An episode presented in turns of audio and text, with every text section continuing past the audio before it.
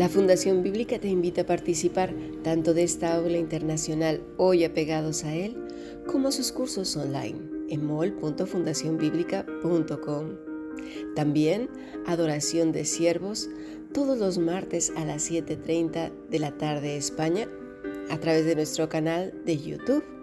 Para cualquier información escribe a fundacionbiblica.gmail.com. Aprendamos juntos del Maestro. Te esperamos.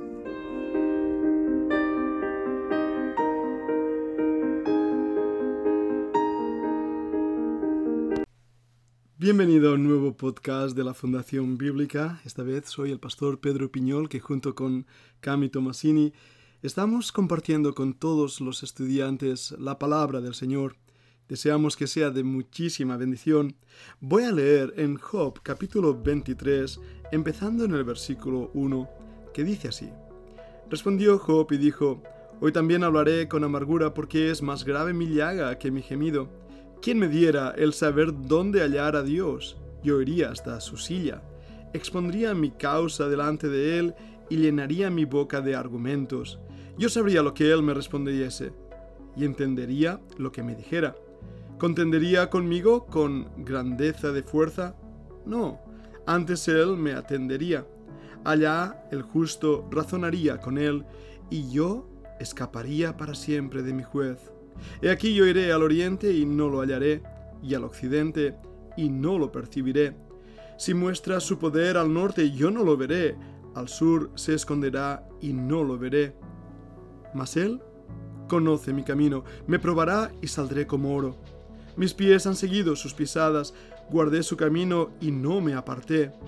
Del mandamiento de sus labios nunca me separé, guardé las palabras de su boca más que mi comida. Pero si Él determina una cosa, ¿quién lo hará cambiar? Su alma deseó e hizo. Él pues acabará lo que ha determinado de mí, y muchas cosas como estas hay en Él. Hemos leído la palabra de Dios, Dios la bendiga en nuestros corazones. A lo largo del día de hoy hemos estado estudiando a Job, su carácter especialmente y su relación con Dios. Muchos dicen que el libro de Job responde a esa gran pregunta ¿por qué el justo sufre? Y sí es cierto que responde a la pregunta, pero también nos introduce a un conocimiento mucho más amplio de Dios y sus propósitos con sus hijos amados. Debemos remarcar el carácter de Job. Ya hemos mencionado cómo él era un hombre justo, apartado del mal, apartado del malo y apartado hacia Dios. Su amor a Dios era genuino, profundo y hacía que su vida produjera fruto. ¿Qué Biblia tenía Job? Pues sin duda alguna, no la misma que tenemos nosotros, los libros de la Biblia aún no habían sido escritos tal como los tenemos, pero el conocimiento de Job es tan profundo que cuando leemos el libro nos quedamos asombrados del gran conocimiento que él tenía de su Señor y Creador. Eso nos lleva a una admiración por este hombre que tenía mucho más que paciencia. Tenía un carácter que mostraba plena y claramente el carácter del Señor Jesucristo aún desde el Antiguo Testamento, el fruto del Espíritu Santo. Él, al igual que Enoch, estaba caminando con Dios. Y debemos ver esto porque muchos dicen, oh, ¿quién tuviera la paciencia de Job? Por supuesto, todos queremos esa paciencia, pero ninguno de nosotros quiere pasar por las pruebas que Job pasó. De hecho, me atrevo a decir que si cualquiera de nosotros perdiéramos nuestros hijos, o simplemente perdiéramos lo que poseemos, o tuviéramos una enfermedad, caeríamos en tal desasosiego, ansiedad, caeríamos hasta el punto incluso de dudar si Dios estaba a nuestro lado o los propósitos de Dios. Pero ponte un momento en la piel, nunca mejor dicho, de Job. Él lo perdió absolutamente todo, todo. Era para volverse loco. Sin embargo, la Biblia nos dice claramente que en nada él maldijo a Dios, en nada puso en Dios un sin propósito o despropósito, en nada dijo, oh, Dios se ha equivocado, esto es injusto. Job sabía quién era Dios y a lo largo del libro vemos esa lucha en él mismo de saber que Dios tiene un propósito, pero el problema es que él no entiende el propósito de Dios en su vida. ¿Te suena de algo? ¿Te ha pasado a ti alguna vez? Sabes que Dios tiene un propósito con lo que Él hace, Él permite, y sin embargo no sabes bien bien qué es lo que Dios está haciendo o por qué permite lo que Él está permitiendo. Y por otro lado, como ya se ha enseñado repetidas veces a través de los podcasts de Cami, no echemos la culpa a Dios de nuestras propias decisiones o elecciones. Nosotros somos responsables delante de Dios y mucho de lo que nos pasa es simplemente culpa nuestra. Ahora bien, es cierto que hay eventos en la vida que no controlamos. Enfermedades, accidentes, situaciones laborales, tantas cosas que la vida nos trae donde sí nuestra fe es probada. Y más que nuestra fe, nuestro carácter es probado porque sale a relucir lo que realmente somos. Es bajo presión y tensión que se muestra el carácter de un hombre. Es ahí cuando dejamos de disimular y somos realmente nosotros, cuando estamos bajo presión. Por eso muchas veces el Señor permite la presión en nuestras vidas. Pero vayamos a estudiar este capítulo 23 y sacar lecciones personales para nosotros hoy. Es erróneo pensar que si sufrimos es porque hemos cometido algún tipo de pecado. Esto es una creencia común en algunos grupos sectarios y también en algunas iglesias, pero no siempre es así. De hecho, Job no había pecado en nada, no tenía nada que pudiera atacar su vida de pecado. Dios no lo reprochó nada, incluso delante del adversario, Satanás mismo, quien nos acusa a nosotros día y noche. Dios le dijo a él, has considerado a mi siervo Job. Dios sabía quién era Job. Pero en el capítulo 23, Job desea abogar su causa delante de Dios y más que delante de Dios, yo creo que delante de esos amigos, entre comillas, que le acusaban la réplica de Job a ese discurso que Elifaz acababa de hacer no fue una refutación, sino una expresión del anhelo de Job por la comunión con Dios. ¿Lo has escuchado bien? El anhelo de Job por la comunión de Dios, para poder experimentar el amor y la bondad de Dios y oír de Él mismo, de Dios mismo, el significado de todo su sufrimiento. Es ahí donde empieza nuestra lección. Cuando sufrimos, si buscamos a Dios, es una expresión para mostrar nuestro amor hacia Él, una oportunidad para de verdad buscar su rostro. Es triste decir que cuando todo nos va bien, no buscamos a Dios o hacemos oraciones cortas, rápidas y sin sentido. Es bajo la prueba y la tensión donde realmente confiamos en Dios. Job dice en el versículo 3, ¿quién me diera el saber dónde hallar a Dios. Yo iría hasta su silla. Por supuesto, es una expresión idiomática, es el lugar de juicio, es ahí donde se sentaban en la silla de las ciudades, a la entrada de la puerta de la ciudad, los ancianos y jueces. Y él está diciendo, yo quiero ir a la misma presencia de Dios y, y que Él abogue en mi causa, que Él sea mi defensor, él sabe que es inocente. El versículo 4 lo dice, expondría mi causa delante de Él, llenaría mi boca de argumentos. Job sabe que Dios conoce eso y puede expresar delante de Dios su propia inocencia. En el versículo 6 entendemos la palabra contender. Contendería conmigo con grandeza o fuerza. Es una palabra fuerte en hebreo. Significa luchar, pelear. Se implica un debate ante el tribunal tocante a la evidencia y testigos. Es un término, por lo tanto, jurídico. Job sabía que Dios no iba a entrar en un debate con él para decidir, como en una causa ante un tribunal, quién tenía razón. Dios no iba a hacer eso. Pero quería al menos que Dios lo escuchara.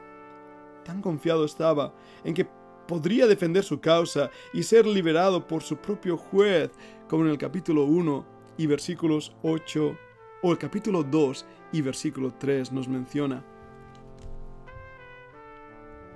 En el 1.8, Dios le dice a Satanás, ¿no has considerado a mi siervo Job? Y escucha bien esto, que no hay otro como él en la tierra, varón perfecto y recto, temeroso de Dios y apartado del mal. Dios conocía perfectamente el carácter de este hombre.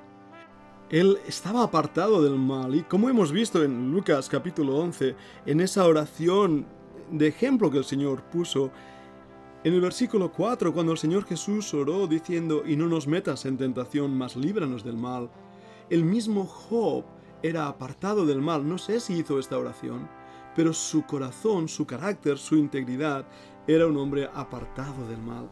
Y Dios lo sabía, era un hombre justo, Sí, un hombre justo, que no podía ver a Dios en sus circunstancias. Y creo francamente que eso ha pasado a muchos de los hijos de Dios en la vida. Es difícil ver a Dios cuando solo miramos a las circunstancias, cuando lo único que enfocamos nuestra mirar es aquello que tenemos delante. Él dice, wow, si fuera al oriente no lo hallaré y al occidente no lo percibiré. Pero recuerdas las palabras del Salmo 139 cuando el mismo David dice, ¿dónde huiré de tu presencia? ¿Dónde escaparé de tu espíritu? Vamos a leer esas palabras. El versículo 7 dice, ¿A dónde me iré de tu espíritu? ¿A dónde huiré de tu presencia? Si subiere a los cielos, allí estás tú, y si en el Seol hiciere mi estrado, he aquí, allí tú estás. Si tomare las alas del alba y habitare en el extremo del mar, aún allí me guiará tu mano y me asirá tu diestra si dijere, ciertamente las tinieblas me encubrirán, aún la noche resplandecerá alrededor de mí, aún las tinieblas no encubren de ti y la noche resplandece como el día, lo mismo te son las tinieblas que la luz. Job responde a esa pregunta. Sabe que allí donde vaya, Dios está. Somos nosotros los que hemos invadido el espacio de Dios. Él estaba aquí antes que nosotros. Job sabía exactamente eso, pero a la vez se encuentra en ese lugar de resignación, sabiendo que Dios es un Dios soberano. Así es. Dios es un Dios que hace lo que quiere, como quiere, cuando quiere y con quien quiere. No tiene por qué preguntar a nadie. Nadie puede frenar su mano y decirle, ¿qué haces? Dios no es un Dios caprichoso, un Dios arbitrario tampoco, un Dios que se ríe de nosotros, ni tampoco es nuestra marioneta, que hacemos de Dios algo que podemos nosotros mismos manejar. No. La gran lección de este libro es que confiemos en Dios, que aun siendo soberano, y aunque no podamos comprender por qué las cosas nos pasan o por qué no van bien en la vida, no por eso Dios nos ha dejado o nos ha abandonado.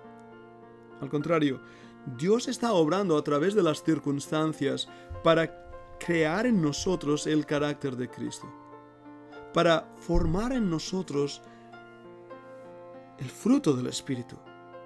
Y a veces uno tiene que pasar por fuego, tiene que ser probado, sin duda alguna. Él lo menciona más claramente. Sabe Job que el oro es purificado con fuego. Y así es lo que tengo entendido, que cuando el fuego quema el oro, sale a la superficie toda la escoria y limpian esa escoria para volver a poner al oro más caliente todavía. Y otra vez vuelven a limpiar. ¿Te suena de algo? ¿Verdad que sí? Nuestra vida está compuesta por luchas, por victorias. Eso es lo que hace fuerte al soldado. Los árboles más fuertes son aquellos que saben incluso doblegarse ante el viento y la tormenta, pero que luego vuelven a estar firmes. Dios trabaja así en nuestras vidas. Nos falta fortaleza, nos falta ser rocosos. Muchas veces a la mínima situación nos venimos abajo en desespero y no controlamos nuestros pensamientos, nuestras mentes. Somos esclavos del negativismo. Caemos rendidos porque pensamos que no hay solución a nada cuando 90% de las veces nunca pasará lo que horriblemente imaginamos que va a pasar. Pero nuestra mente nos juega malas pasadas. El carácter del creyente es fortificado en la lucha. Hemos venido a luchar en este mundo, no es un lugar fácil, y si tienes la vida fácil o has tenido la vida fácil hasta ahora, empieza a temblar, porque pronto tal vez puedan venir las pruebas y las dificultades.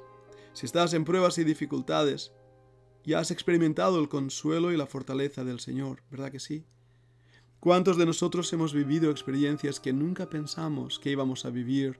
Hemos atravesado ríos y valles oscuros, donde creíamos por momentos como Job que no había esperanza.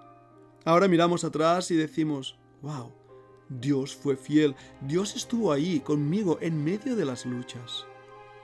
Job conoce bien esto, por eso él dice, mas él conoce mi camino, me probará y saldré como el oro. Versículo 10. Mis pies han seguido sus pisadas, guardaré su camino y no me aparté. Del mandamiento de sus labios nunca me separé, guardé las palabras de su boca más que mi comida.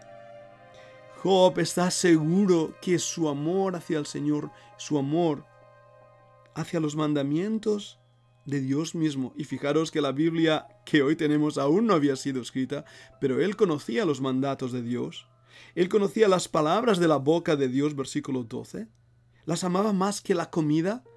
Ahí está el significado del ayuno, de dejar de comer para comer la palabra de Dios, porque uno tiene hambre de Dios. Job conocía perfectamente quién era Dios y en eso se gozaba y confiaba.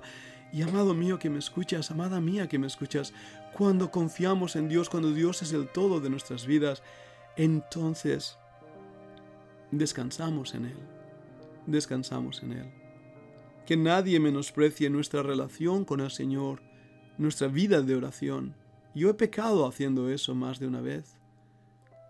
Porque he pensado, bueno, yo tengo una relación con Dios, pero ¿qué de mi hermano? ¿Qué de mi hermana? También la tienen. Y muchos de nuestros hermanos están más cerca que nosotros de Dios. Pero debemos con celo santo desear esa misma relación cuando tú veas en cualquier creyente piadoso esa vida, esa relación, esa seguridad, anhélala, pídela, di a Dios que te la dé, porque realmente es así como vamos a estar creciendo en Él. No siendo enanos espirituales y, mojigatos sin carácter. El mundo está lleno de personas sin carácter. El mundo está lleno de quejicas, de lloramicas, ah, de llorones, quiere decir esa palabra aquí en España. Tenemos que ser fuertes, rocosos, y eso no se consigue de la noche a la mañana. Tienen que venir las luchas, las pruebas, las dificultades, hasta el punto que uno se cansa de sí mismo, se cansa de lo que es, de lo que hace, de lo que piensa, cómo actúa. Dios saca a relucir los rincones más oscuros de tu corazón. Y es ahí cuando clamas a Dios.